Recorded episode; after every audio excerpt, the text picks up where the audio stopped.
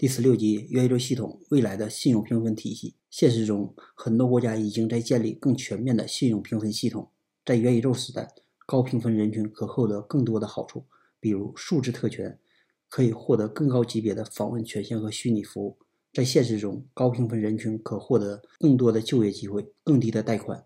商业合作中，合伙人会优先考虑与高评分的人来作为他的合作伙伴。